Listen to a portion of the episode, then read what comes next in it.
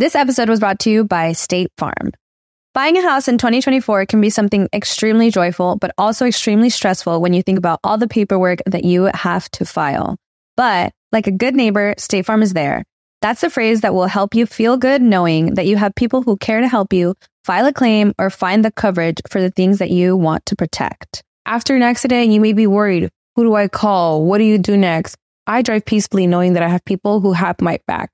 In reality, finding good insurance doesn't have to be something that is complicated to you. State Farm has options to fit your unique needs, which means you can talk to your agent to choose the coverage you need, have coverage options to protect the things you value most, file a claim right on the State Farm mobile app, or reach a real person when you need to talk to someone. Like a good neighbor, State Farm is there. With everyone fighting for attention, how can your business stand out and connect with customers? Easy. Get Constant Contact. Constant Contact's award winning marketing platform has helped millions of small businesses stand out, stay top of mind, and see big results fast. Constant Contact makes it easy to promote your business with powerful tools like email and SMS marketing, social media posting, and even events management. With Constant Contact, you'll reach new audiences, grow your customer list, and communicate more effectively to sell more, raise more, and fast track growth. Don't know much about marketing? No sweat. Constant Contact's writing assistant tools and automation features help you say the right thing at the right time every time. Plus, you can send with confidence, knowing your emails are actually reaching your customers thanks to Constant Contact's best in class 97% deliverability rate. I'm a small business owner and I believe that this is a great tool for other small business owners.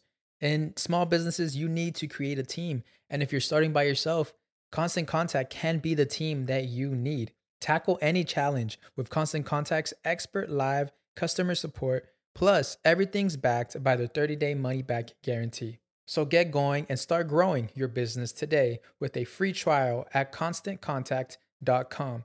Just go to constantcontact.com right now. Constant Contact, helping the small stand tall. ConstantContact.com. Estás escuchando El Dolop, parte de Sonoro y All Things Comedy Network. Este es un podcast bilingüe de historia americana en el que cada semana yo, Eduardo Espinosa, le contaré un suceso histórico estadounidense a mi amigo José Antonio Badía, que no tiene idea de qué va a tratar el tema. Ah, y no, no voy a hablar del Capitolio todavía. Eso apenas acaba de pasar. Hay que darle tiempo para saber. Ya quería que saliera eso. Sí, en Twitter me están diciendo, no mames, el del Dolop de lunes va a estar bien chido. Pues, espérense. somos un podcast, no las noticias. Espérense tantito. El agua con radio funcionó bien hasta que se le cayó la mandíbula. ¿En qué ojo me pongo el parche? Malditos salvajes incultos. Pagaba 25 centavos a los niños de la localidad por cada perro o gato que le llevaran. No, espérate, ¿qué? El parque se hizo consciente, el parque probó la sangre, güey. ¿De qué se va tan... Lo bueno es que nada más te trabas cuando lees, ¿verdad? Sí, sí, sí.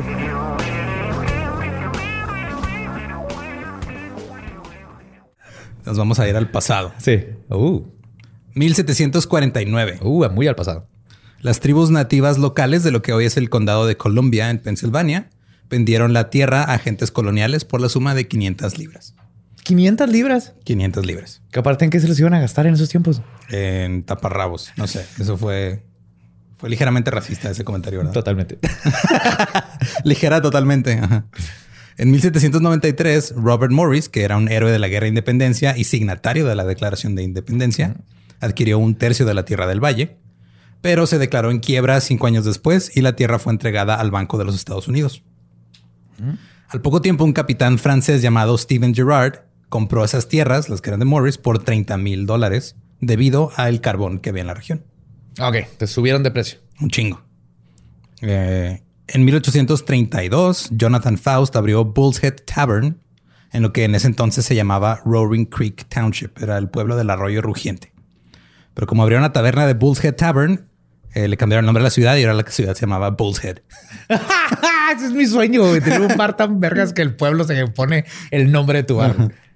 En 1842, la tierra fue comprada por la Locust Mountain Coal and Iron Company y Alexander Ray, un ingeniero de minas, se mudó con su familia y comenzó a planificar una aldea, trazó calles y lotes para el desarrollo, nombró la ciudad Centerville. En 1865 el nombre cambió a Centralia porque la oficina de correos de Estados Unidos ya tenían sus registros en una ciudad llamada Centerville en el condado de Schuylkill y dijeron, no, pues no podemos tener dos. Sí, o sea, digo, no era muy original el nombre, güey. Quería que... Esta es la villa del centro. ¿Cómo le ponemos? La villa del centro. Perfecto. Verga, dijo el correo. Punto no. El Mine Run. La vía del centro 88. Porque ya hay una vía del centro. Guión bajo. Guión bajo. Centerville 88 underscore. El Mine Run Railroad se construyó en 1854 para transportar carbón fuera del valle. Entonces, otra vez vamos a hablar ah, de minas. Y lo ajá. que son. Y otra vez, este, un saludo para, güey, hubo un güey que mandó un mensaje que él y una amiga suya son geólogos. Y Yeah, dijimos, yo "Saludos a sabía". los, dos geólogos, a los dos geólogos que nos escuchan, dijeron, a huevo, somos nosotros. Eran ustedes, Para ustedes también esto. Eh, las dos primeras minas en Centralia se abrieron en 1856. La mina Locust Run y la mina Coal Ridge. Luego vino la Hazeldale Colliery, que Colliery significa mina de carbón. Ok. Y la mina Centralia y luego la mina Continental. O sea, en- entre 1856 y 1863 se abrieron cinco minas. Al mismo tiempo había una sociedad secreta de irlandeses que se mudó a Estados Unidos ¿Cómo no se dan cuenta que hay un chorro de gente blanca, pelirroja, ebria todo el tiempo por ahí, güey? Eso debe ser difícil esconder. Güey, sí, ha de estar muy cabrón esconder eso. Eh, you're up to. Te va a encantar el nombre de estos güeyes, que de hecho después van a ver un episodio dedicado nada más a estos güeyes. Uh. Los Molly Maguires. Molly Maguires, love it. Los Molly Maguires eran prácticamente como un sindicato, pero terrorista. Uh. Utilizaban la violencia y el terrorismo para combatir las condiciones de las minas, infligían terror a policías, supervisores, propietarios, explotaban vagones del ferrocarril llenos de carbón, organizaban disturbios y enviaban amenazas a todos los que hablaban en su contra. Uno en, en, en- para darles algo a su favor. Ajá. En estos tiempos todo el mundo los odiaba y eran bien racistas contra los irlandeses y no les daban nada de oportunidad de trabajo ni nada. Sí. Pero o sea, los Molly, todo el pedo de los Molly Maguires empezó en Irlanda. Y Ah. con los inmigrantes que llegaron acá también se trajeron parte de... Ya, ok. No, entonces eran nomás revolucionarios. Ajá. Centralia fue un semillero de actividad de los Molly Maguires durante la década de 1860 y el 17 de octubre de 1868 Alexander Rea se dirigía a Centralia, al el pueblo que fundó, Ajá. cuando fue emboscado y asesinado por un grupo de hombres que después serán identificados como Molly Maguires. Después. Sí. ¿Quiénes son? ¿Ustedes son los Molly Maguires? Eh, no, No. not. No, we're not. Mm, ok. No, pues me atacaron una bola de gente blanca, pelirroja, que hablaba así y andaba bien pedos, pero no tengo idea de quién pudo haber sido. Tal vez era Barba Negra. Eh, fue asesinado porque supuestamente tenía una gran cantidad de dinero en su poder. Arrestaron a tres hombres y luego después arrestaron a un cuarto. Entonces, los tres primeros fueron juzgados y absueltos. El cuarto fue puesto en libertad. Y el asesinato siguió siendo un misterio hasta 1876, cuando un hombre conocido como Kelly the Bum o el vagabundo qué, qué verga el nombre. confesó el crimen e implicó a Patrick Hester, Patrick Tully y Peter McHugh. Son los tres nombres más irlandeses que he escuchado Totalmente. esta semana. El juicio fue rápidamente etiquetado como un juicio de Molly Maguires. El público estaba cautivado con la historia. Los tres hombres fueron condenados por el asesinato de Ray y este, a muerte en la horca. Más de un año después, el 25 de marzo de 1878, Hester, Tully y McHugh fueron colgados en Bloomsburg, Pensilvania. Los periódicos locales no cubrieron el evento y no sacaron notas al respecto, ¿Por qué? que no querían que se enteraran que tenían problemas de Ah. corrupción y cosas raras. Ajá. Pero todos los, todos los medios nacionales sí lo cubrieron, güey. Upsi. Y fue el único juicio y ejecución de miembros de los Molly Maguires en el condado de Columbia. Una leyenda local dice que el padre Daniel Ignatius McDermott, un sacerdote católico en Centralia, maldijo la tierra en represalia después de ser agredido por, se- de ser agredido por tres Molly Maguires en 1869. Entonces, McDermott tenía la este, iglesia de Saint, Saint Ignatius o San Ignacio y dijo: Va a haber un día en el que esta iglesia va a ser la única estructura que quede en pie en Centralia. Oh, shit. Bastante ominoso. Cabrón. La ciudad de Centralia alcanzó su población máxima de 2.761 habitantes en 1890. Es un chingo. En su apogeo, la ciudad tenía siete iglesias, cinco hoteles, 27 saloons o salones de baile, bares, dos teatros, un banco, una oficina de correos y 14 tiendas generales o de abarrotes. Ese es, ese es como debe tener cualquier ciudad. Siete iglesias, 27 congales. Tienes que mantener siempre esa, esa ¿cómo se llama? Eh, es un balance. Ese balance. Exacto, es un balance. Sí. Porque si no, luego donde vas a sacar a las prostitutas que le van a lavar los pies a los sacerdotes. Para esas historias de redención. que- Claro. que son los cimientos de una iglesia completa, güey, hay que sacarlos de algún lado. Pero todo fue cuesta abajo desde ahí.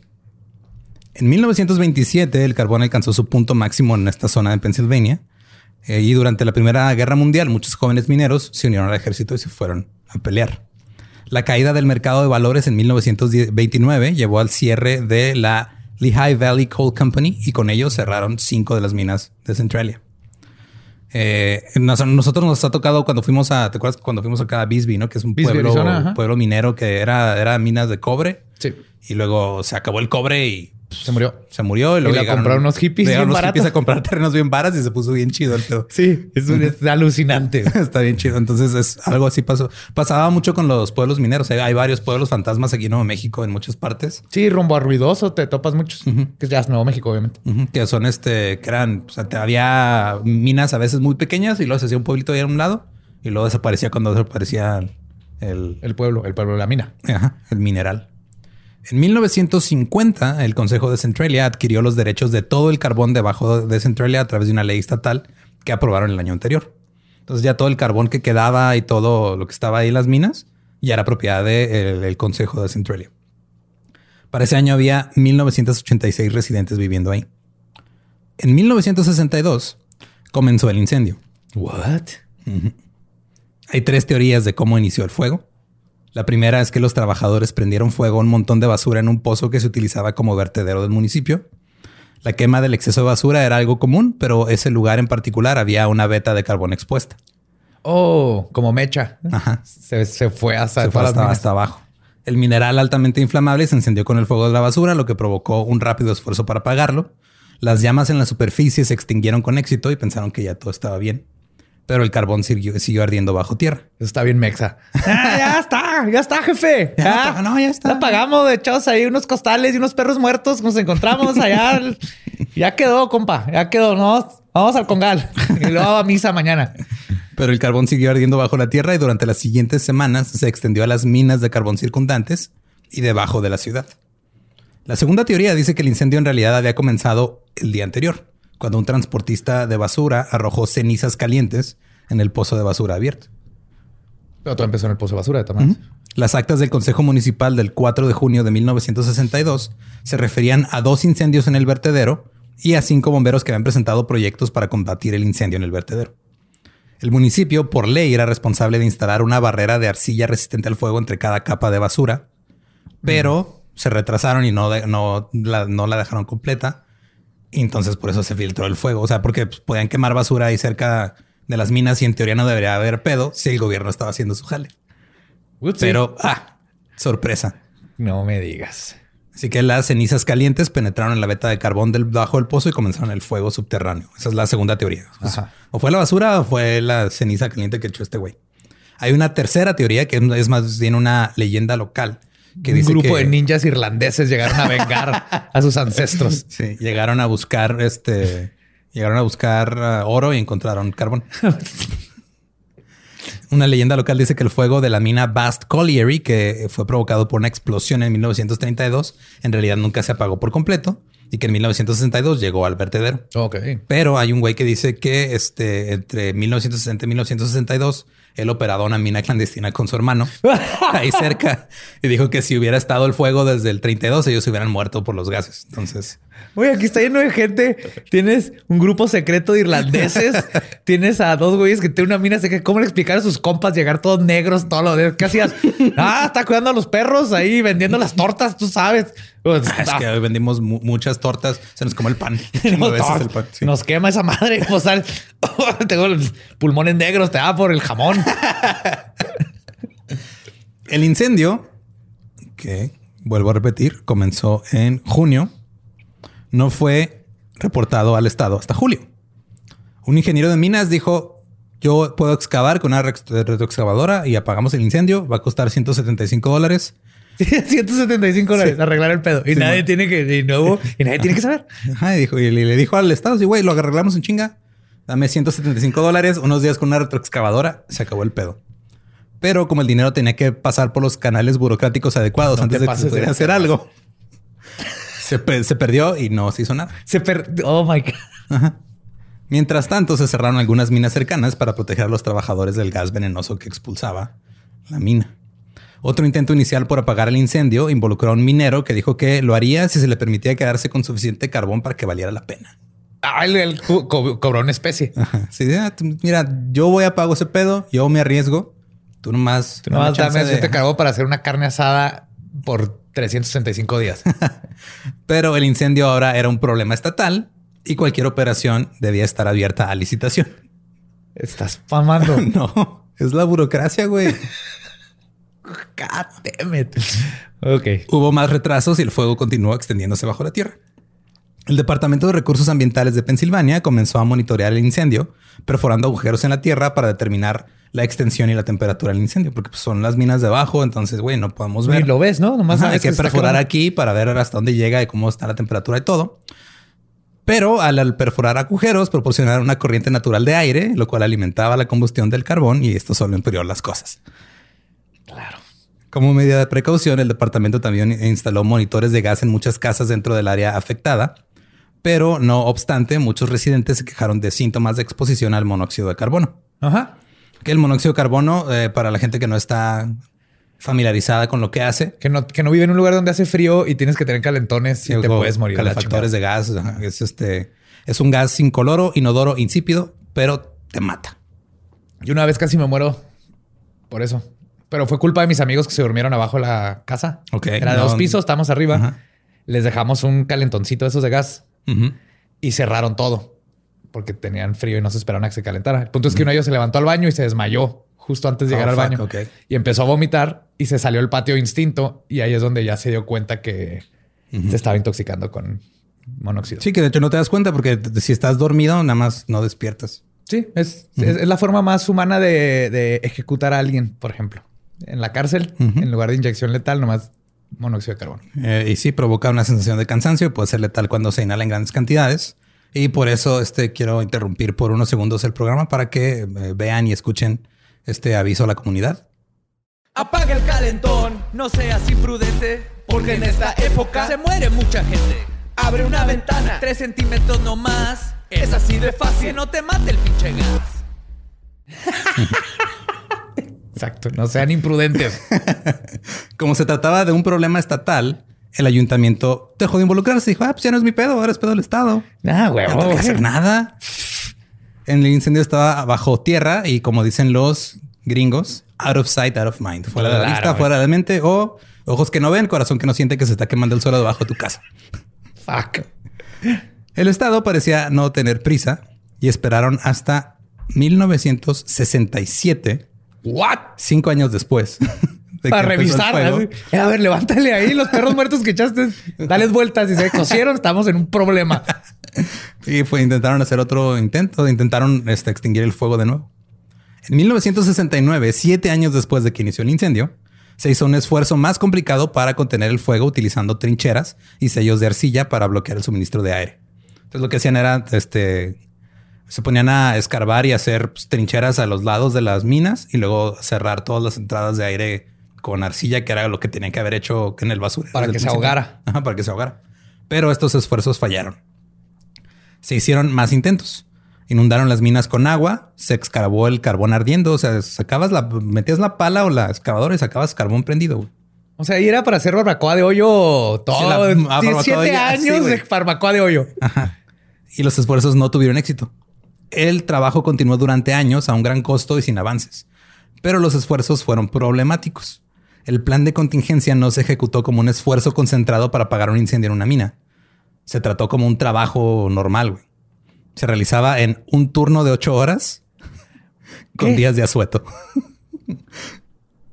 vamos a extinguir el fuego, pero nada más de nueve a cinco. A cinco. Y si tienen ganas, se andan muy crudos, no hay problema.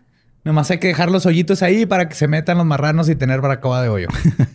Y obviamente esta no era la, form- la forma de abordar un incendio en una mina. Incluso se dice que estuvieron cerca de terminar y apagar todo el pedo. Y luego se atravesó el día del trabajo y se tomaron un fin de semana de cinco días. No es cierto, güey. Oh my God. Esto está súper México, güey. México. Burocracia. Ajá, vale madrismo, no es mi problema. Yo nomás Eh, hago lo que me digan y, no, y, y eso a veces. Tienes el pinche maestro que lo arreglaba, pero la burocracia había que ver. No, es que 175 dólares. Espérate, es que acá tenemos otros tres maestros que nos lo están dejando en 165. Y uno es primo a- de uno un congresista, güey. y Se abandonó la idea de cavar trincheras y se eligió un nuevo plan de acción. Las cenizas volantes eh, son un residuo inorgánico que queda después de quemar el, el carbón. Ajá. Y es un medio bastante eficaz para detener incendios en minas de carbón bituminoso, que es un tipo de carbón. Pero estas minas no eran de carbón bituminoso, estas eran de carbón de antracita. Entonces, las diferencias, el carbón de antracita es el, es el mejor carbón que puedes sacar de la tierra. Están los geólogos así. Oh, otro, dijeron un trocito, güey. Se forma bajo más presión, a temperaturas más altas y contiene más carbono que cualquier otro tipo de carbón. Es hasta 95% carbono. Oh. El bituminoso este, a veces tiene azufre y tiene humedad. Bueno, siempre tiene azufre y tiene Ajá. humedad. Entonces es como 70%. O sea, si te vas así como por los tipos de carbono, que no me acuerdo. El más de puro carbón, es El más puro es el antracita. Antracita. Este, de los tipos de carbón mineral que sacan de, de abajo de la tierra y esos lugares. Además, por sus propiedades, las cenizas volantes tienden a deslizarse por el carbón de antracita. O sea, como es este, está muy duro y como más este, frágil y no es poroso casi. Ajá. Cuando le echas las cenizas, pues nomás se resbalan y se van. O sea, las cenizas las usan para tapar incendios. Ajá, las usan. las Porque ya no prende. Ajá. La ceniza, como ya no prende, la usan para ahogar el, este pedo. Pero acá no tapa. Pero funciona nada más con el bituminoso porque ese sí tiene humedad y tiene un poco más de porosidad y se atora ahí la ceniza. Ya. Acá nomás lo que hicieron fue pues, echar un chingo de cenizas y luego salió por otro lado. La gente de Centralia estaba convencida de que la idea de las cenizas era la mejor manera de lidiar con la situación, cuando de hecho la excavación seguía siendo el mejor medio para detener el incendio. Estaba el Donald. Les dije, pendejos. 175 aquí voy a estar, cabrón. Estaba en uno de los 27 bares. Bueno, ya nomás quedan como 23, no sé, güey. Yo les dije hace, siete años, güey. Yo les dije, pero no me hicieron caso estos pendejos. Ah, Con su perrito y todo. Los funcionarios del condado sentían que el análisis de costo-beneficio hacía que cavar zanjas no fuera deseable. Por lo tanto, cavar no era una opción y los medios menos eficaces se pusieron en marcha. Y el resultado sorprendió a nadie. Los fuegos siguieron mamás así ardiendo. con toallas a pegarle a las señoras. Además de la barrera de cenizas volantes, en 1969 cavaron una pequeña zanja y estuvieron otra vez cerca de tener las cosas bajo control. Luego se detuvo la excavación porque se les negó más dinero del Estado y del, y del gobierno federal. El fuego siguió creciendo. En 1969 se realizaron las primeras evacuaciones. Había preocupaciones sobre el peligro inherente de la filtración de monóxido de carbono en las casas a través de los sótanos. Tres familias fueron trasladadas de sus hogares y las casas fueron destruidas. Qué miedo, es que no sabes que está ahí. No, no sabes, que te y de mueres. repente O te ya- empieza a oler ajá. la cabeza si te das cuenta antes. Te empieza a oler. Si estás despierto, te empiezas a sentir cansado, te duele la cabeza. Si estás dormido, ya nomás no despiertas. Shit. Yes. Para 1972 se perforaron muchos pozos alrededor de la ciudad que mostraban evidencia de que el CO, el monóxido de carbono, se acumulaba bajo tierra a niveles peligrosos. Y la burocracia hizo lo suyo, que fue discutir y pasarse la bola a unos otros. Claro. Cada vez era más difícil fingir que la situación era intrascendente o invisible. O sea, ya me han pasado 10 años, güey. Es un incendio que va 10 años. En 1977 encontraron temperaturas que alcanzaban los 396 grados centígrados o 746 Fahrenheit en uno de los hoyos que pusieron para monitorear. Ajá. Este hoyo estaba en el patio trasero de una mujer atrás de su alberca. güey. Tenías una, una piscina en su patio Y tenía un horno y ahí. tenía, y, te- y tenía un sauna, un jacuzzi que no se había dado cuenta. un pozo al infierno. Las hortalizas se quemaban en el suelo. O sea, la tierra se, se quemaba la- las plantas. o sea, la tierra estaba caliente. Ajá. Los residentes afirmaban que los sótanos eran tan cálidos que no necesitaban usar sus calentadores de agua para calentar el agua de sus baños. güey. Oh, oh, oh. Digo, qué padre, pero Te ahorras, Oh, oh. Te, ahor- te ahorras gas, pero te mueres poquito. Ajá. Te mueres por el gas.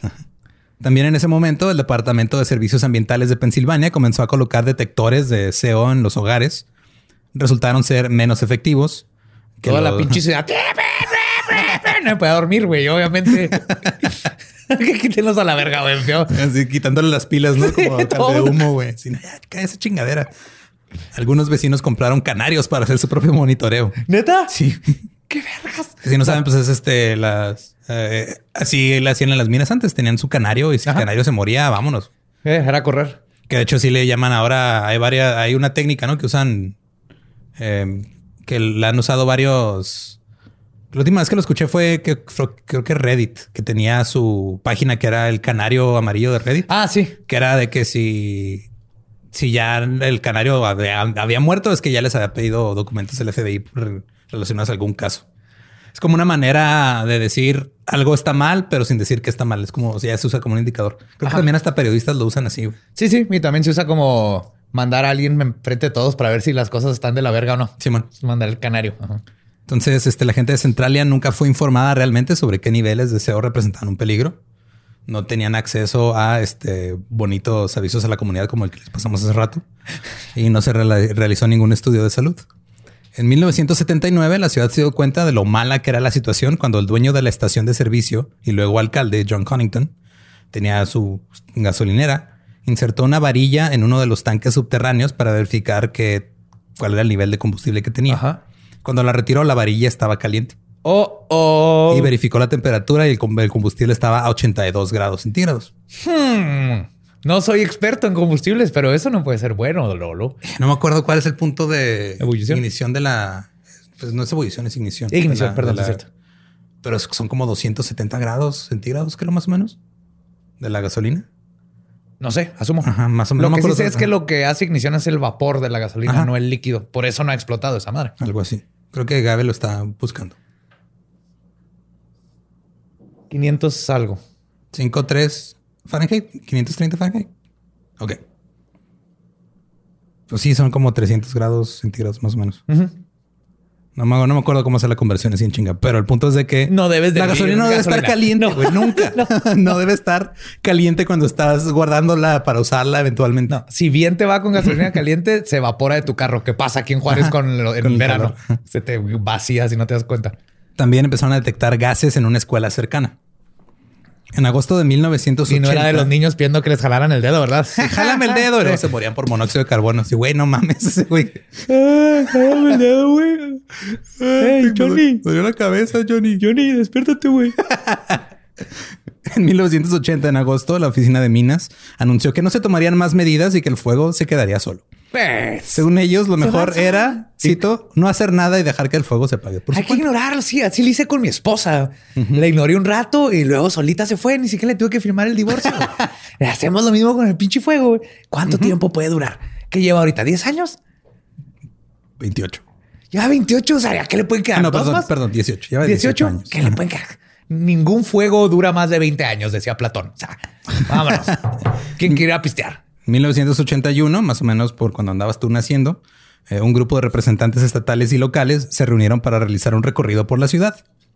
Ese mismo día, el suelo bajo los pies de Todd Dombowski, de 12 años, se derrumbó Oh, fuck, en el patio trasero de su abuela. Se abrió un boquete en el patio de su abuela, se agarró algunas raíces y se colgó para salvar su vida. Se iba a querer un pozo. A un pozo al infierno. El sumidero de 1.2 metros de ancho y 45 metros de profundidad ¡A la madre! tenía suficiente calor y concentración de monóxido de carbono que habría matado al niño, si no era que por, por su primo que estaba ahí jugando con él lo alcanzó a, a ayudar. Güey, está bien Drag Me to Hell. ¿Te acuerdas al final? Sí, es eso. güey. Sí, es el niño está jugando acá con su primo, están acá, bien padre, qué chido. Y luego se abre la tierra, la chingada, se agarra de unas raíces, está a punto de morir. Y su abuela le dijo que le informara a los hombres que estaban de visita lo que había pasado. Pues sí. Los hombres examinaron la abertura y otras más, hicieron que se analizaran las emisiones, encontrando lecturas extremadamente altas de monóxido de carbono, suficientes para matar a alguien en minutos. Minutos. Uno de los representantes intentó llamar al gobernador para pedirle que declarara estado de emergencia. El gobernador eh, se negó a declarar estado de emergencia, pospuso un día más la- una reunión con el representante porque se le iba a atravesar el día de los presidentes y pues iba a tener su, Sus vacaciones. su, su- su fin de semana de tres días. Wow. Fuck. En lo que a él respectaba, no había riesgo suficiente para una ciudad tan pequeña. Centralia no era lo suficientemente importante económica o políticamente como para que se despertara el interés estatal o federal hasta el punto de tomar medidas efectivas. No, no, Jackson, a ver, ¿cuántos niños se cayeron al pozo Uno. y se murió? No. No, entonces no, nomás un- cu- cuando se caigan unos tres. Tres. Y, y tres mínimo y no sobreviva ninguno, entonces consideramos meterlo al presupuesto. Entonces nos ponemos cubrebocas. Perdón. ¿Qué? ¿Estás listo para convertir tus mejores ideas en un negocio en línea exitoso? Te presentamos Shopify. Tal vez no lo sabías, pero nuestro podcast More Than Mamis es un negocio y lo empezamos por supuesto para desahogarnos y hablar sobre la maternidad, no para convertirnos en expertas de ventas y del e-commerce. Así que sí, necesitábamos ayuda para vender nuestro merch y poner en marcha nuestra tienda. ¿Y cómo suena con Shopify? Llegó otra venta. Shopify es la plataforma de comercio que está revolucionando millones de negocios en todo el mundo. Ya seas un emprendedor desde tu casa o desde donde sea, Shopify es la única herramienta que necesitas para iniciar, administrar y hacer crecer tu negocio sin dificultades. Con Shopify puedo gestionar pedidos, envíos y pagos desde cualquier lugar, brindándote toda la información y estadísticas de tus ventas al detalle. Regístrate para un periodo de prueba con tan solo un dólar al mes en shopify.com barra sonoro, todo en minúsculas. Ve a shopify.com barra sonoro para llevar tu negocio al siguiente nivel. Shopify.com barra sonoro. Pero el incidente con el niño ganó la atención generalizada y la historia del incendio de Centralia llegó a las cadenas de televisión nacionales, a los servicios de cable y algunos periódicos internacionales. Claro, güey, nada mejor que un pinche niño enseñando el hoyo donde el aquí, diablo. aquí me iba a caer y mi primo me, me- me salvó. Y luego mi abuela me dijo, dile a ese señor que casi te mueres. Y si perdimos el balón. Eh, esto hizo que fuera más difícil fingir que la pequeña ciudad no estaba ahí o que el fuego no era un problema de nadie. Es que estamos hablando de que se pudieron haber arreglado este pedo por 175 dólares, güey. Ajá. No se hizo por burocracia, se extendió, se prendió más. Este, y luego, como dijeron, güey, es que hay dos mil personas en, en Centralia. No este, contribuyen a la economía, no son suficientes votantes para que me importe. Entonces me vale verga. Voy de fin de semana con mi familia a un lugar que no se esté quemando y luego vemos qué pedo. Regresando a ver si no se cayó otro niño. Sin embargo, el gobernador y el secretario de gobernación se negaron a llamar a la ciudad zona de desastre o pedir el estado de emergencia. En Estados Unidos eh, también pasa ca- casi en todos los países. Cuando declaras estado de emergencia, liberas fondos, Fondos. de emergencia para atender este tipo de cosas. Sí, güey, es impresionante. ¿Qué, qué más quieres que un pinche niño que se lo, se lo traga a la tierra? Y no es suficiente, güey. Que sean tres y que no sea casi. Sí, necesitas que no sea casi. Centralia simplemente no era tan importante. Poco después se produjo otro incidente. Algunos residentes habían estado viendo la televisión y se habían quedado dormidos debido a la acumulación de niveles de CO en la casa. Que a su vez, pues, entre más monóxido de carbono hay en el ambiente, menos oxígeno hay, porque el oxígeno se va a la verga. O Sí, sea, saca el oxígeno. y lo, saca el lo oxígeno. mismo hace en tu cuerpo. Ajá. Un hombre se cayó de la cama. El caerse de la cama despertó a su esposa. Su esposa se llamó a los vecinos y llamó a una ambulancia. Si el hombre no se hubiera caído, No se no se hubieran dado cuenta, se hubieran muerto. Cuando revisaron los niveles de gas al día siguiente, el oxígeno había bajado más todavía. Y eso de que habían dejado las puertas y ventanas de la casa Ah, no abiertas. importaba. güey. Ajá. O sea, se salieron, dejaron las puertas y ventanas abiertas por varias horas, regresaron y el oxígeno estaba más bajo que cuando se fueron. Oh, fuck. En ese momento ya se habían gastado alrededor de 7 millones de dólares, que es, es, digo, sé que no eres bueno en matemáticas, pero es más que 195. Sí. En el esfuerzo de extinción de incendios, los expertos determinaron que la única opción que quedaba para combatir eficazmente el incendio sería una operación masiva de excavación de zanjas y trincheras que costaría alrededor de 660 millones de dólares y no tenía una garantía absoluta de éxito. O sea, podemos hacer todo esto y puede que Y siga. pueda que no funcione. El gobernador finalmente hizo algo por la gente. Ah. Estableció un programa de compra para la reubicación de los ciudadanos que estaban más cerca del incendio. Ah, que, se ha dado así tanquetitos de oxígeno. Este les dijo: Toma esta estampita y con esa ya no te ahogas. Eh, les puso un programa donde pues, te compraban tu casa. Les prometieron el valor del mercado. O sea, tu casa, tu casa vale 50 mil dólares. Te doy los 50 mil dólares. Te me largas a donde no te mueras de la nada y te vamos a destruir tu casa. Deja tu casa Deja todo, familiar, deja todo, todo, deja todo lo que has hecho en toda tu vida. Y a pesar de las promesas de que se les pagaría el valor de mercado a sus casas, se les descontó un 20% por estar muy cerca al fuego. Ah, pues porque valían menos. sí, güey, porque ¿cómo, voy a- cómo voy a revender la- el terreno la propiedad? Sí, hay un. Hay un incendio ahí, entonces no te puedo pagar. Se cae un niño, compa. ¿Cómo quiere que le dé 50 mil? No, le va a tener que quitar porque pues se cae. Ya sé que fue su hijo, pero pues exacto. Y luego le puede pasar al hijo a la próxima familia. Tiene que comprenderme. La mayoría de la gente se negó a considerar la posibilidad de irse. Creían que el fuego se podía detener y que no era un peligro inmediato fuera del monóxido de carbono, porque pues no les habían dicho qué tan cabrón era el pedo del monóxido. Después de que el fuego ardiera durante 20 años, ya estaban molestos por la desidia, la falta de atención y los intentos fallidos y mediocres de apagar el fuego, que amenazaban ya no solo al pueblo, sino ahora sus vidas. Mucha gente estaba furiosa y fue una prueba más para ellos de que el gobierno no le importaba. Empezaron a hacer bromas entre ellos de ir a pedirle ayuda a la Unión Soviética. Pues sí. Había manifestantes que pusieron. Hubiera llegado este, Putin de niño a tapar todo con pala, con una pala y su oso. Y, ajá, y envenenar a todo el que dijera que no lo había hecho bien. Ah, claro. Empezaron a poner carteles que decían: este, ¿por qué apagan, por qué apagan a la, por qué apagan a la gente? Mejor apaguen el fuego. O no preguntes qué puede hacer tu gobierno por ti. No le importa un carajo. Ah, ah, buenísimo. Está bien poético ese pedo, porque pues eso es la. Era un give a shit, ¿sí? Era, era, they don't give a damn. Ah. Era un bonito juego con la frase famosísima de Kennedy. Sí fue Kennedy ¿no? Sí, fue nadie. En respuesta, el director del Departamento de Salud de Pensilvania afirmó que, cito, no hay ningún problema de salud en Centralia y ningún lugar de Centralia ha tenido nunca un nivel peligroso de gases. Entonces dijo, ningún lugar ha tenido nunca. Ajá, no puedes demandar por Tal vez, tal vez. liable. Ajá. En 1982, las temperaturas, o sea, ya lleva 20 años literal, las temperaturas de los pozos dentro de los límites del municipio habían alcanzado los 260 grados centígrados, lo que colocaba la extensión del incendio ya directamente debajo de la ciudad. Ya no estaba a las afueras en las minas, ya estaba abajo. Abajo de tus pies. Sí. También se determinó que estaba debajo de la ruta estatal 61 y todo esto demostraba lo mala que era la situación en Centralia, la situación que el gobernador y otros funcionarios se habían negado a atender. La historia se había difundido más cuando un ingeniero de minas se tomó el tiempo de responder honestamente a las preguntas sobre sus hallazgos a un periódico local. La Associated Press tomó la historia y la publicó. Esto ocurrió durante un año de campaña electoral, lo que Ah. hizo que se viera mal el gobernador. Oh, Así que por fin decidió hacer algo al respecto. le puso una tapadera de olla arriba. ¿Ya qué vas a hacer? Despedir al ingeniero.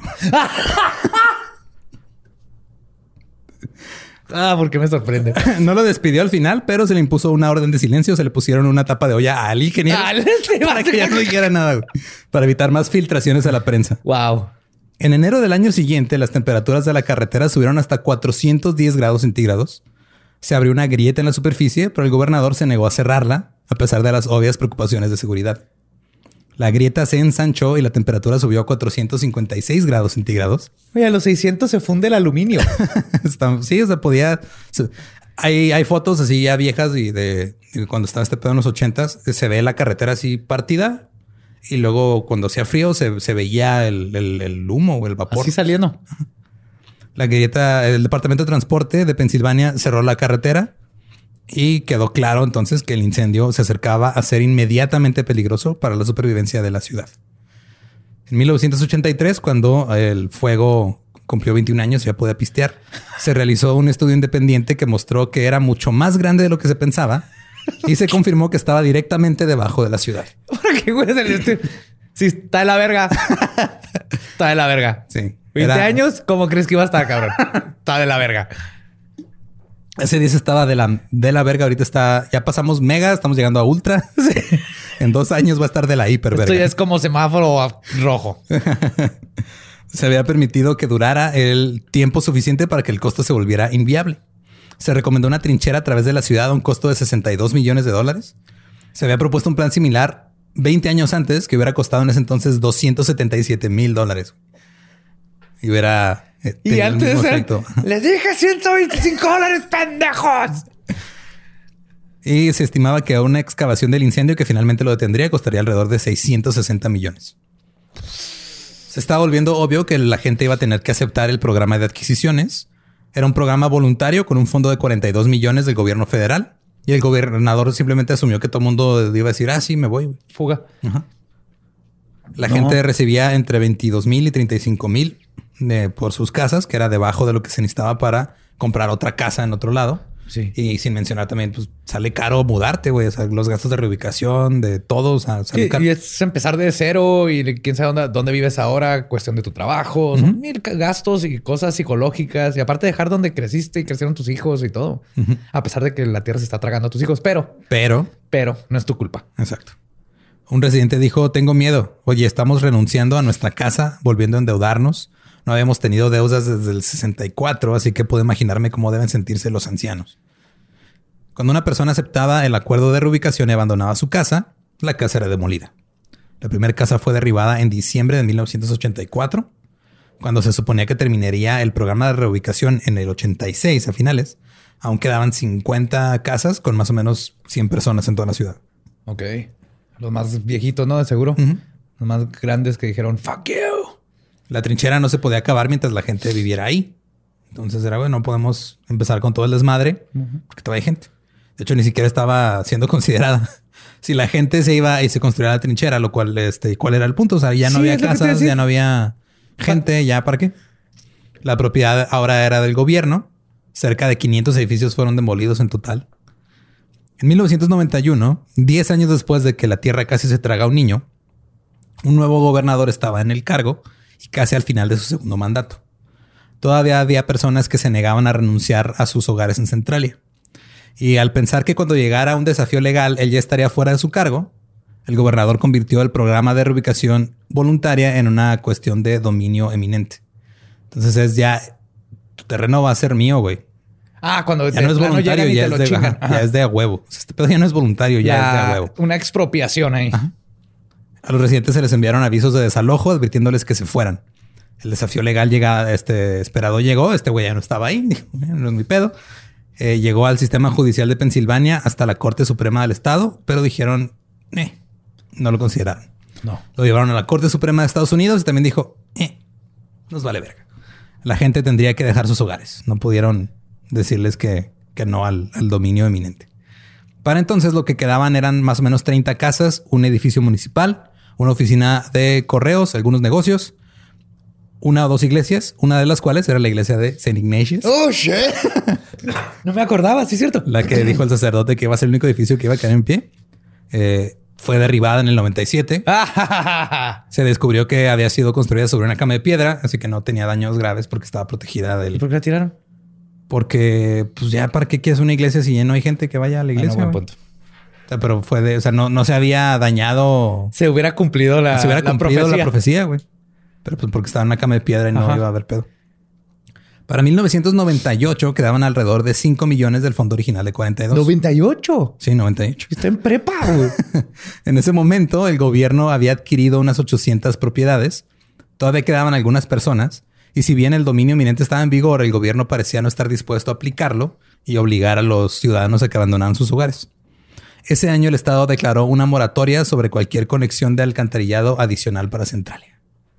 Dijeron, no se van, pues ya no vamos a hacer este desagües. Entonces no iban a acabar pendejos. Está lleno de fuego, güey. En el 2001, el número de Pero en personas... central le bajo y se quema la caca, güey. No necesito otro drenaje. Se van directo al incinerador. Si puedo orinar en la calle y se evapora, pendejo. A ver. De la verga. En el 2001, el número de personas que vivían en Centralia se había reducido a unas 20, con el mismo número de edificios en pie. Esto incluía al alcalde de 84 años, Lamar Mervyn, y ahora eran esencialmente ocupantes ilegales o estaban en un en terrenos y cosas que ya no les correspondían porque eran del gobierno. O sea, el alcalde pendejo ahí seguía viviendo. Eh, otro alcalde ya, Ajá, ya otro, otro viejito. La gente se negó a irse, muchos sentían que era solo cuestión de tiempo antes de que el fuego se apagara. Claro, güey, no dura más de 20 años. De 20 años, dijo Platón. Ya van este 39. A la verga. Ah, pues, Más de 40, come on. sí, un, un año, un año más, Un año güey. ya. más, güey. Sí. Un año más. A los 40 años el, el fuego se va a comprar un Lamborghini y se va a ir, güey. Y como va a ser convertible, se va a pagar. güey.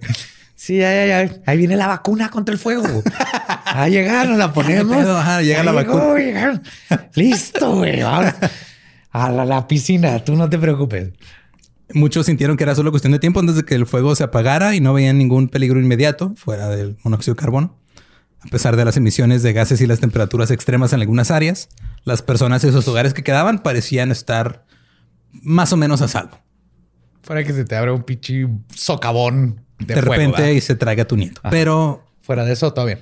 mira, también el nieto a veces se lo busca, güey. Yo le digo que no ande jugando allá afuera solo, se lo va a tragar a la tierra y el día que se lo traga a la tierra me dicen, ay, Así es, y no se puso su bufanda. La abuelita le dijo, ponte tu bufanda, mijo. Y mire, por eso caen hoyos de fuego porque no tenía su bufanda. Sí, ese, mira, ¿te acuerdas de tu primito de, de Jaimito? Se cayó al, al pozo del infierno porque salió con el pelo mojado.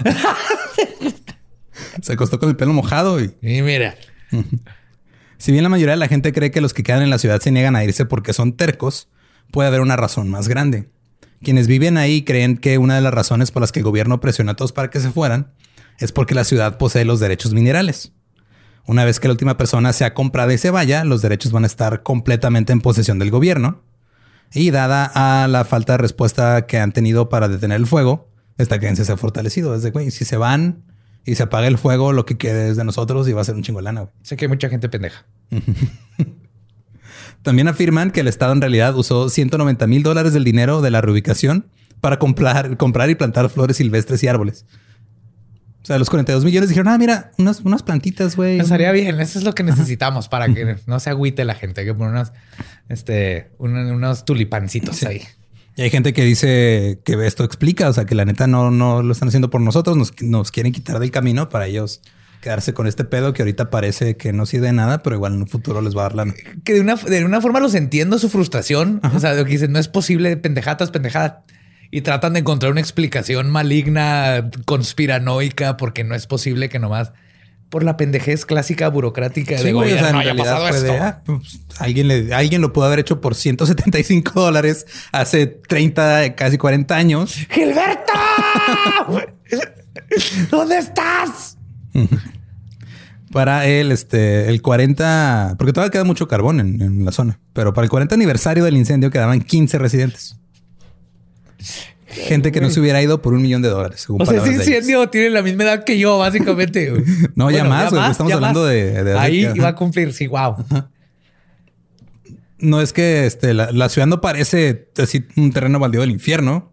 No hay torres de llamas, nada más de repente el sol está caliente, güey. O sea, no se ve así tan post-apocalíptico como suena. Fíjate que tardé tiempo en caer este, la onda, pero había visto fotos de Centralia porque es la inspiración de Silent Hill, los juegos.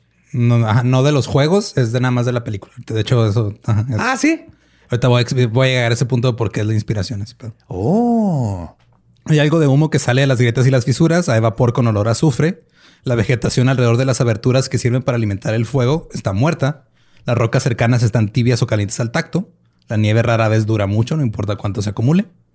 Y existe el peligro de acumulación de CO, pero esto no afecta a la gran mayoría de las personas que viven ahí, güey. La neta, o sea, pues, amiga, si no dura la nieve, chido, no tengo que salir con la pala. Ah, pues se quema la planta ahí, pues ya no la planto ahí, mejor la pongo en una maceta. No gasto nada en gas. El cafecito nomás lo pongo en el piso y se mantiene calientito. Eh, el fuego eventualmente terminará o finalmente serán removidos o se van a morir ahí.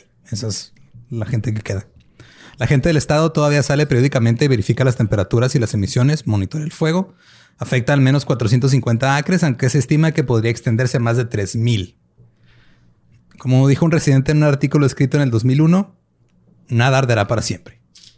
Pero ahorita, en el 2021, ya son casi 60 años y sigue prendida esa madre. güey. sí, sí, sí. Creo que esa madre nos va a arder para siempre.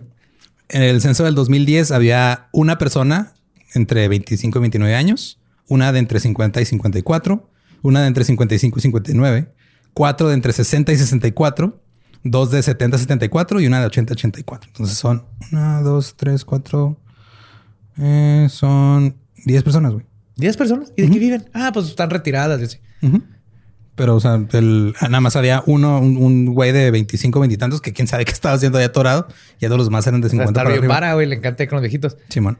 ¿Y qué, qué cosechan? Ramen. Porque. O sea, no veo ahí que hay alguien en el que haya tiendita de abarrotes. No, o- pues es que es de esos, o sea, ya ves que hay muchos lugares que tienen, ah, pues es un pueblo pequeño, pero a 20 minutos está otro. Ah, ya. Van al. Walmart de. Sí, güey, van al, el- van al, es como en el Estado de México que están bien pegaditas las ciudades, ¿no? Así, Ya. ah, pues de repente cruzas Vas a toda la día y compras tu mandado y te regresas Sí, a tu. Sí, o es como aquí. bien a gusto, ajá. hasta Es como aquí, como aquí tenemos las cruces que no es grande, güey. Ajá. Pero está Nuevo México, estaba que media hora de aquí, Sí. más o menos. Y hay gente que vive como en el. O sea, hay gasolineras y hay, hay como pequeños. Sí, los pueblos. pueblitos como Oro y todos esos lugarcitos. Ajá, el pueblo este que se llama Oro Verde, ¿no? ¿Cómo se llama? Algo el, que está camino a. a- Sí, me acordaba de Oro. Oro algo, pero que es, o sea, literal es una cuadra, tiene una oficina de correos, un bar, una tienda de antigüedades, otros dos, tres edificios, Y unas ya. cuantas casas y ya, pero pues ahí a media hora está una ciudad y puedes ir por tus víveres. El fuego todavía arde hoy, sigue creciendo por mucho tiempo. Va a seguir creciendo. No hay forma de No hay saber. forma de saber. Es suficiente carbón en la beta que son, son 8 millas. ¿Qué? O sea, son que son como 12 kilómetros más o menos, 12, 13 Ajá. kilómetros. Puede alimentar el fuego por hasta 250 años. Aunque si todo sale bien, se puede consumir en 100 años. Grandes porciones de la Pues mira, ciudad. hasta ahorita absolutamente nada ha salido bien. Entonces yo, la- yo me voy por 200 años. Grandes porciones de la ciudad están siendo recuperadas por la naturaleza, dejando prados entrecruzados con carreteras de asfalto, Oh. de asfalto cubiertas de maleza y laderas ocasionales humeantes.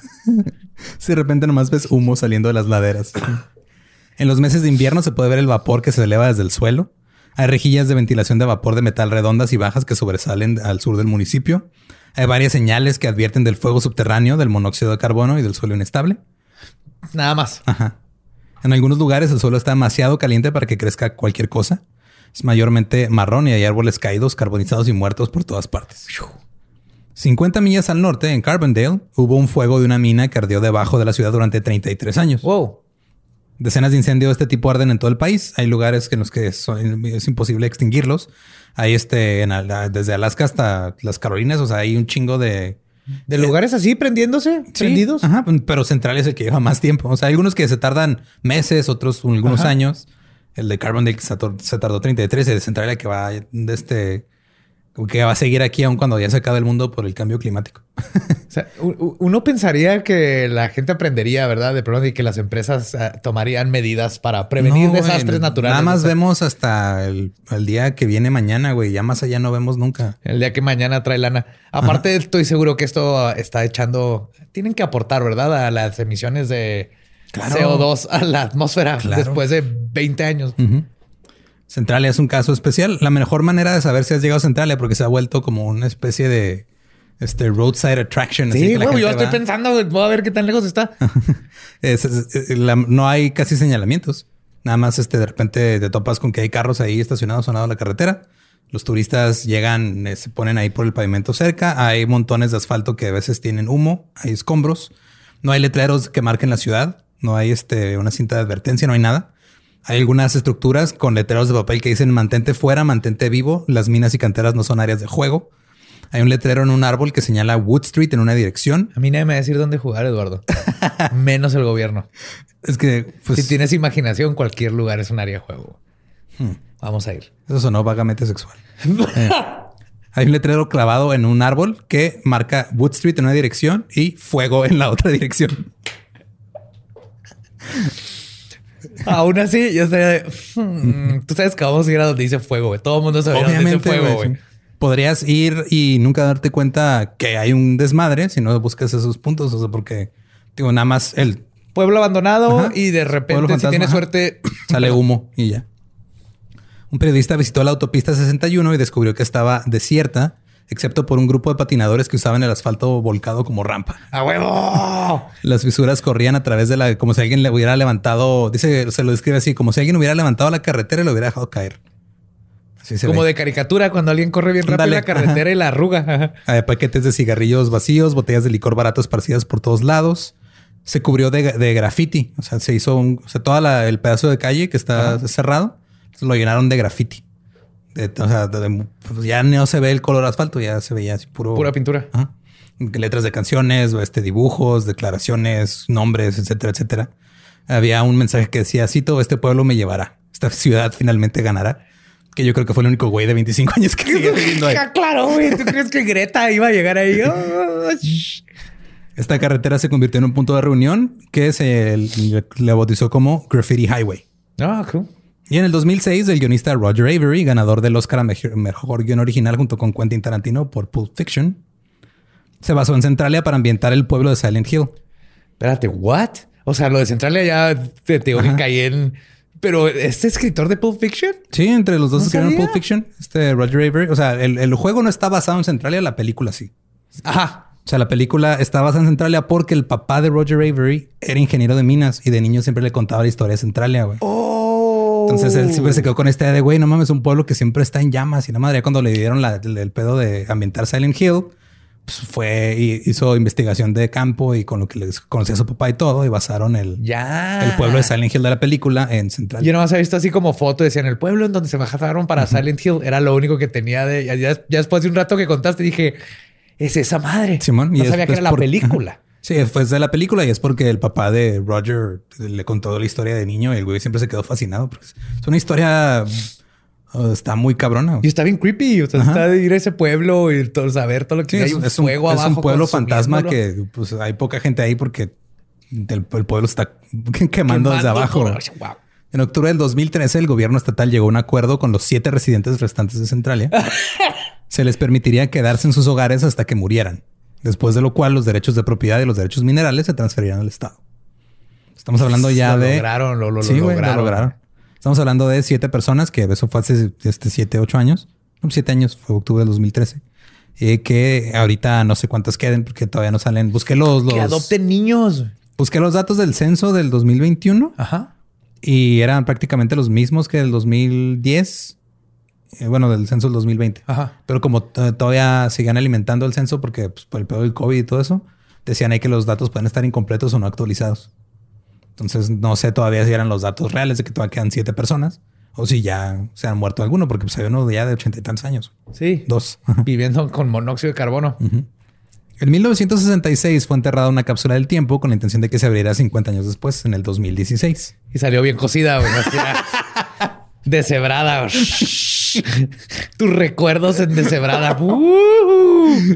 Las tortillas, güey. pues, no lo podemos leer, pero pues hay que Ah, disfrutarlo. nomás está deshebrada de VHS, güey. Échale la tortilla.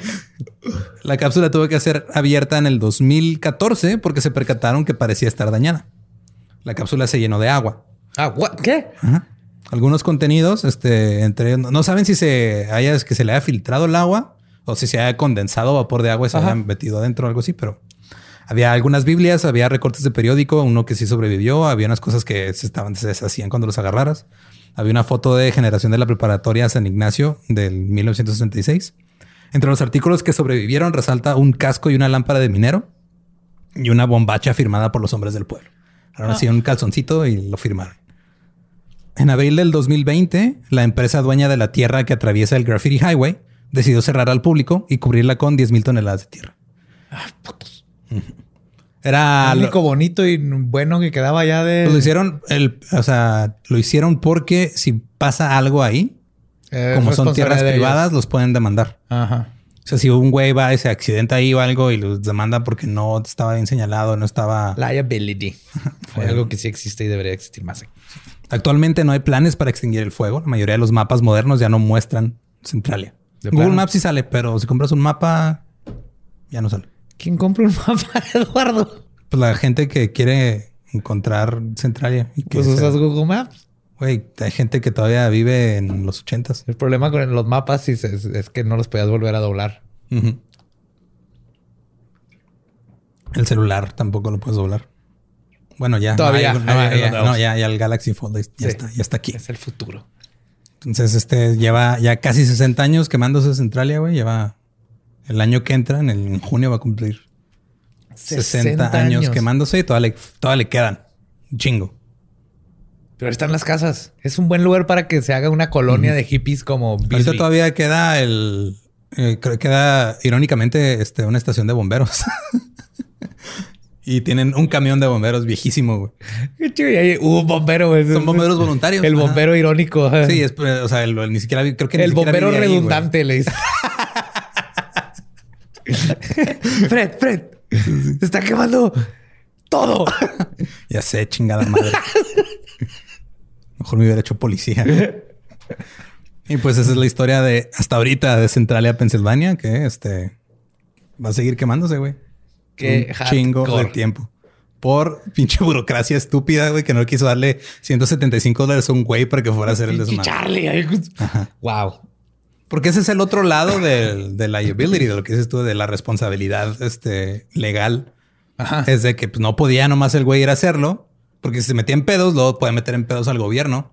Y el gobierno, en- con sus pinches este, pachorras, como diría mi abuela, que se tarda un chingo en hacer las cosas, Clásico. güey. dejó que se saliera de control el pedo. Por 175 dólares que pudo haber. Que y- el pinche alcalde puede haber dicho: Yo los pongo en lo que arreglan Ajá. y me los regresan, Pero no, pero no. porque no hay suficiente gente ahí que valga su voto, porque no, ya Ah. no dan dinero porque la- ya no pueden sacar el carbón de la mina. Entonces Ya ya no- no, existes. no me ya. importa. No me das dinero, no me das tu voto, no existes para mí. Así funciona la política. Sí. Y, pero en el lado positivo, eh, pues Silent Hill. Yay, Silent Hill. La 1 sí está bien chida. Ajá, la uno está. Es de las adaptaciones de videojuegos que más me ha gustado. Sí. estoy Que digo, la barra está muy baja, pero muy baja, porque la mejor creo que es Sonic the Hedgehog. sí. Bueno, Detective Y Pikachu no, no- también y- y no lo buena, estoy ¿eh? diciendo irónicamente. Sí, Detective Pikachu y Sonic the Hedgehog, sin ironía, son las mejores adaptaciones de videojuegos. Y este, pues bueno, si quieren escuchar la versión original de este episodio, es el episodio 68 de The Dollop, también se llama Centralia, Pensilvania. Eh, no vayan a Centralia ahorita. No vayan a Estados Unidos ahorita, todo está en fuego, no nada más este. Absolutamente Centralia. todo. Los amamos los que están en Estados Unidos. Los extrañamos, de hecho, no podemos cruzar. Sí, al rato, ya- al rato que podamos este, contar la historia de cómo llegamos a lo que pasó en el Capitolio, lo contaremos, pero todavía falta. Eh. Faltan muchos cabos que tienen que atarse todavía. Recuerden que nos pueden seguir en todos lados como arroba el Dolop. A mí me pueden seguir como arroba ningún Eduardo. Ahí me encuentran como el va diablo. Y recuerden que aquellos que no conocen su historia están condenados a quemarse por siglos. ¿Estás listo para convertir tus mejores ideas en un negocio en línea exitoso? Te presentamos Shopify. Tal vez no lo sabías, pero nuestro podcast More Than Mamis es un negocio y lo empezamos por supuesto para desahogarnos y hablar sobre la maternidad, no para convertirnos en expertas de ventas y del e-commerce. Así que sí, necesitábamos ayuda para vender nuestro merch y poner en marcha nuestra tienda. ¿Y cómo suena con Shopify? Llega otra venta. Shopify es la plataforma de comercio que está revolucionando millones de negocios en todo el mundo. Ya seas un emprendedor desde tu casa o desde donde sea, Shopify es la única herramienta que necesitas para iniciar, administrar y hacer crecer tu negocio sin dificultades. Con Shopify puedo gestionar pedidos, envíos y pagos desde cualquier lugar, brindándote toda la información y estadísticas de tus ventas al detalle. Regístrate para un periodo de prueba con tan solo un dólar al mes en shopify.com barra sonoro, todo en Ve a shopify.com barra sonoro para llevar tu negocio al siguiente nivel. Shopify.com barra sonoro. When you need mealtime inspiration, it's worth shopping Kroger, where you'll find over 30,000 mouthwatering choices that excite your inner foodie. And no matter what tasty choice you make, you'll enjoy our everyday low prices, plus extra ways to save, like digital coupons worth over $600 each week. You can also save up to $1 off per gallon at the pump with fuel points. More savings and more inspiring flavors make shopping Kroger worth it every time. Kroger, fresh for everyone. Fuel restrictions apply.